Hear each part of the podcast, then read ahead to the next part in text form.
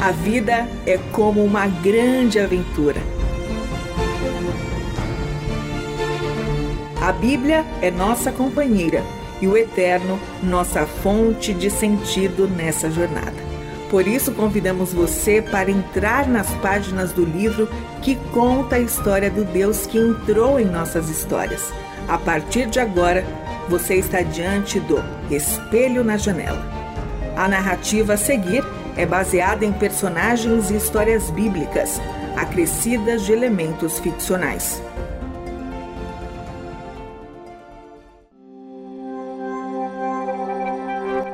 Ele fará com que os corações dos pais se voltem para os seus filhos e os corações dos filhos para os seus pais. Explicava Lloyd a sua pequena Eunice as palavras registradas no rolo do profeta Malaquias. Contar histórias para sua filha e falar das Escrituras era um dos grandes prazeres de Lloyd. Contudo, não foi cedo que ela conheceu o Eterno. Antes de ouvir as histórias sagradas, Lloyd viveu como a maioria das pessoas, tateando na escuridão, buscando através da sabedoria humana, das coisas criadas, entender qual era o sentido da vida.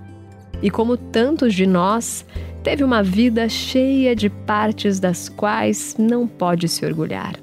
Mas, assim como acontece quando a semente boa é lançada em bom solo, que floresce e dá fruto na estação certa, assim foi o coração dela. Mesmo compreendendo as Escrituras quando já era adulta, seu coração reteve a mensagem e foi terreno fértil para o conhecimento do Eterno se enraizar, crescer e ser visto como uma fruta madura em árvore frondosa. Ao ouvir as narrativas contadas nos rolos das Escrituras, Lloyd sentiu um anseio genuíno de ser como um desses homens e mulheres, entregar o enredo da sua história ao Eterno, para que ele conduzisse seus passos. Ouvir a mensagem trouxe a graça da fé ao coração de Lloyd, ao ponto de ela logo entender que a fé é um presente que vem pelo ouvir, ouvir a palavra de Deus. E quão essencial foi essa compreensão para que Lloyd passasse o conhecimento do Eterno adiante. Ainda quando Lloyd estava grávida, sem saber se teria um menino ou uma menina, ela já consagrava ao Deus da vida o fruto que crescia em seu ventre. Lloyd fez de Ana, uma mulher judia, assim como ela, narrada na história do povo judeu, sua companheira de jornada. E pelas manhãs, quando o sol começava a despontar, ela se colocava de joelho, até o peso da barriga permitir, para agradecer ao Eterno por essa vida que vinha dele e que se expandia dentro dela. Assim como Ana, Lloyd queria consagrar essa criança a um grandioso trabalho para o eterno. Mas foi uma surpresa, quase um susto, quando ela deu à luz e a parteira disse: Que linda menina! Menina? indagou Lloyd em seu coração. Ela sabia que uma mulher, naquela sociedade romana, não teria as mesmas chances de um homem. E, pouco temerosa, pensou: como sua pequena poderia ser, como diz o salmista, como flechas nas mãos do arqueiro? Que grande missão ela poderia executar? No entanto, vagarosamente, Lloyd foi se lembrando da pequena Radassa e da educação que Mardoqueu conferiu a ela. As instruções e histórias que Mardoqueu entregou ao coração daquela criança sobre o seu povo e o seu Deus a prepararam para a ocasião em que a vida dela poderia ser como flecha na mão do Eterno. Mas a verdade é que essa fé, que vê para além das circunstâncias, nem sempre está latente. Há dias em que nos sentimos como Josué e Caleb, enxergando a vitória que os nossos olhos ainda não podem ver. Mas há momentos também que, depois de tanto lutar, cansados, queremos, como Elias, uma caverna escura e solitária para ficarmos. E em dias assim, em que o peso das obrigações diárias deixam pouco espaço para reflexão, Lloyd perdia a visão do todo. Ela não se atentava para a dignidade do trabalho que tinha. Criar filhos para o eterno é uma nobre e bela missão, da qual os frutos uma geração inteira poderá colher. Além dessa realidade, Lloyd vivia em Listra, uma colônia judaica na província da Galácia, onde nos arredores havia muitas outras religiões e crenças marcantes. O Império Romano não tinha uma religião oficial, era politeísta, contanto que o imperador fosse tratado e respeitado como um deus. Essa influência externa também preocupava o coração de Lloyd, que por vezes se abalou.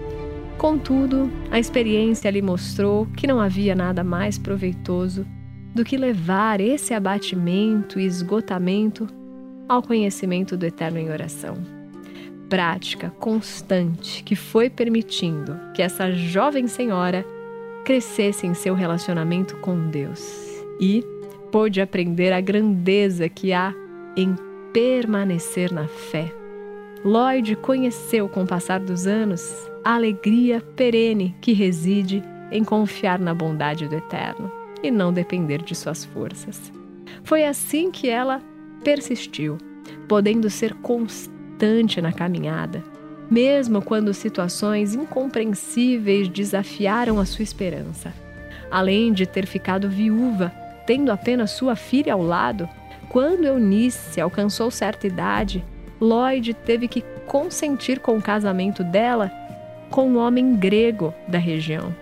Apesar de Eunice ter se unido a um homem generoso e atento às necessidades delas, ainda assim ficava o receio em Lloyd de que Eunice perdesse sua fé e sua raiz.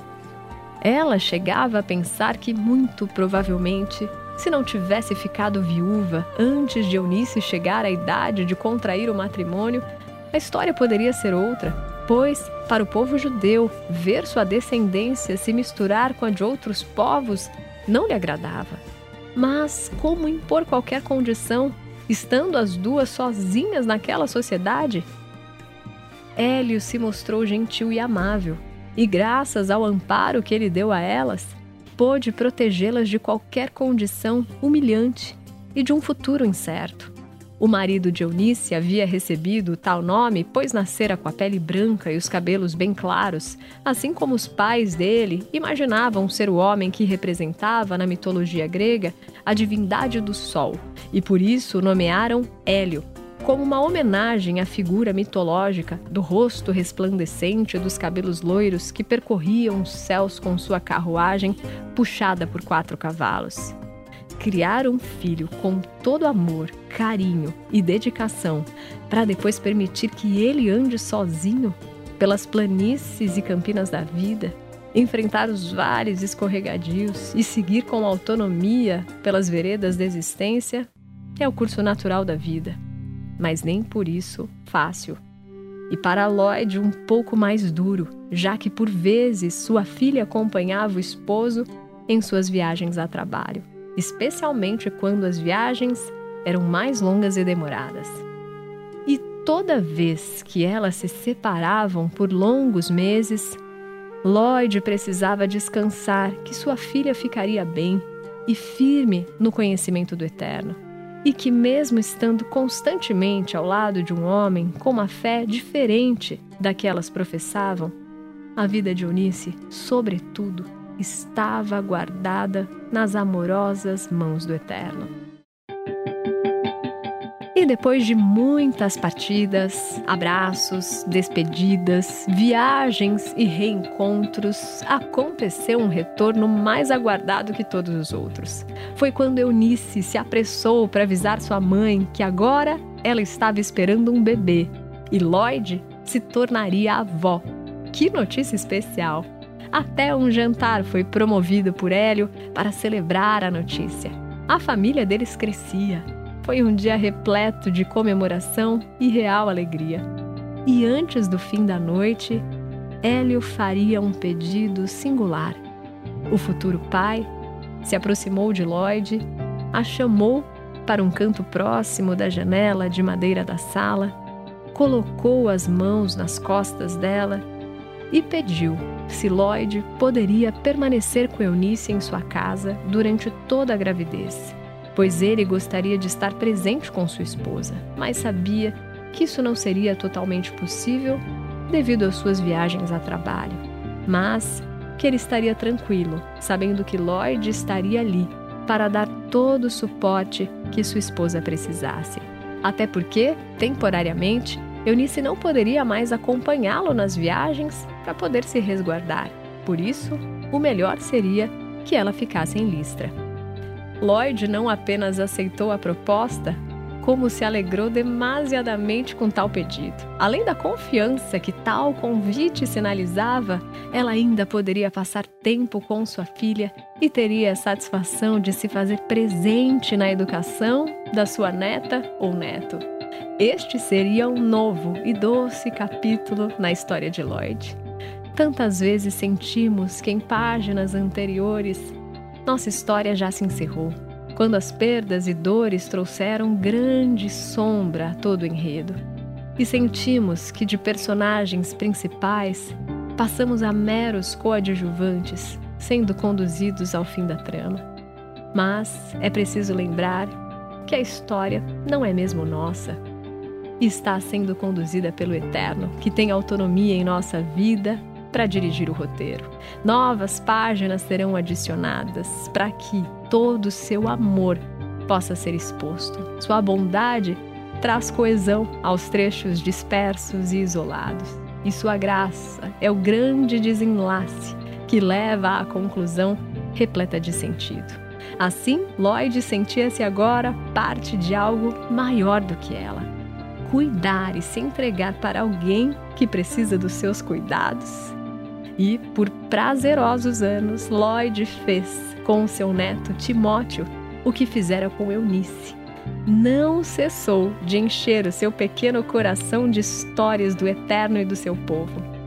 Muitas vezes, cansada à noite, sentindo o peso da idade, o jovem garoto pedia para que ela repetisse aquela parte em que Jacó abraçava o seu irmão Esaú e Lloyd mais uma vez contava, quase encenava o encontro dos dois. Por vezes era Eunice que contava ao menino que crescia sobre a nobreza que tinha Davi, falando ao garoto que nunca foi por sua força, aparência ou merecimento, mas Davi verdadeiramente amava o Eterno. E este foi um homem segundo o coração de Deus.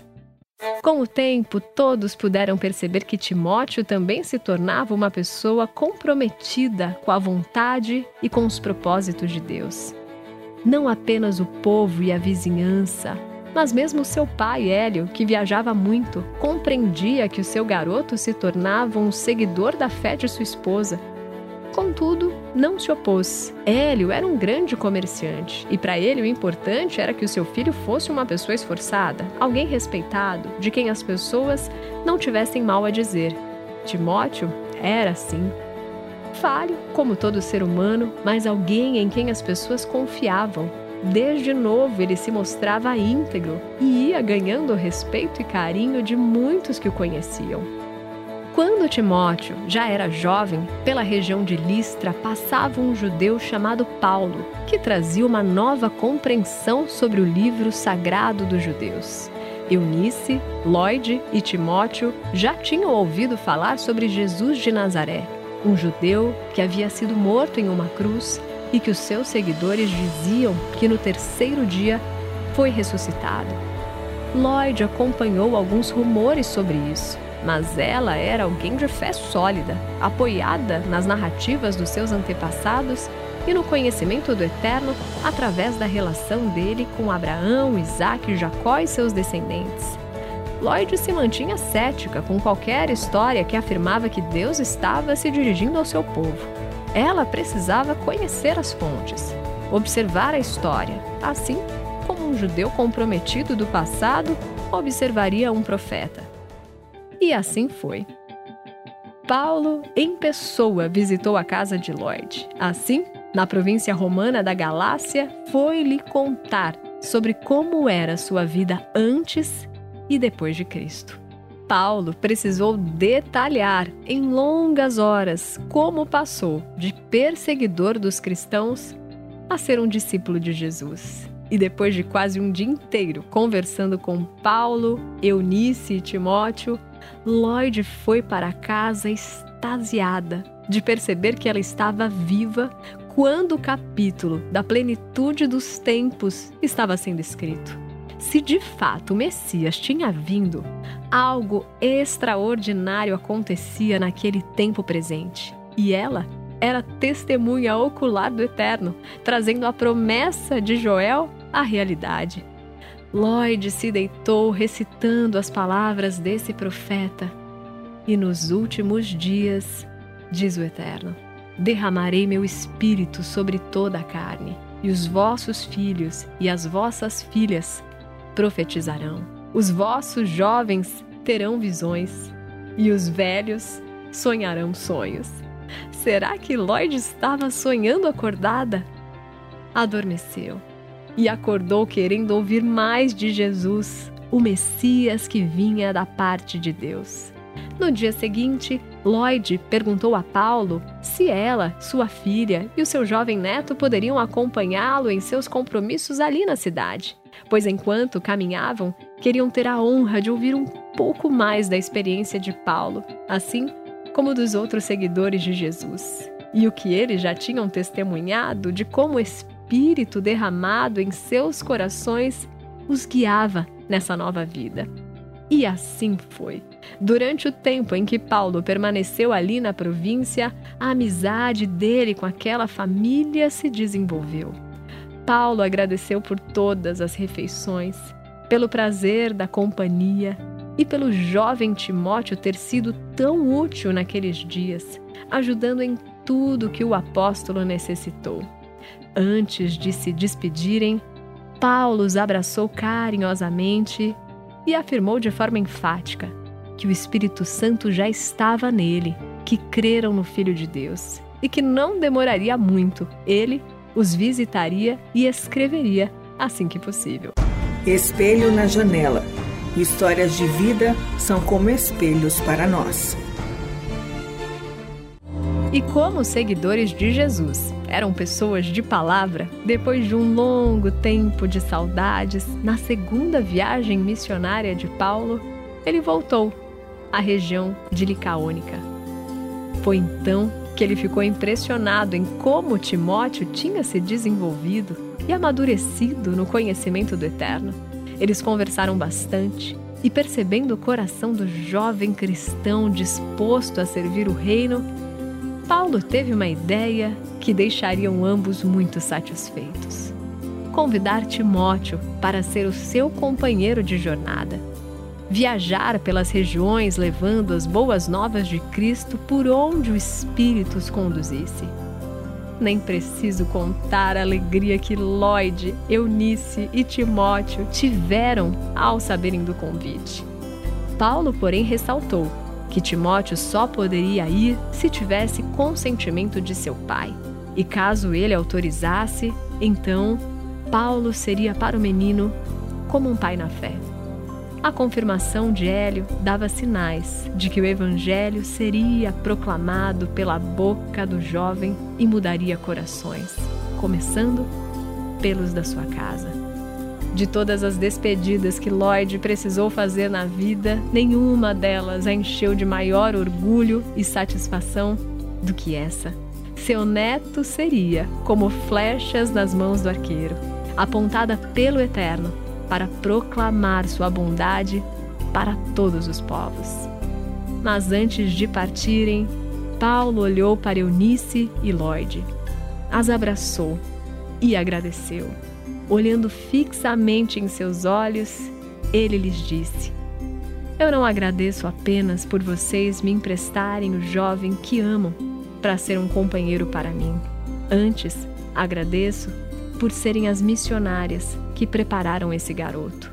De alguma forma que só na eternidade iremos compreender, é como se vocês estivessem indo conosco.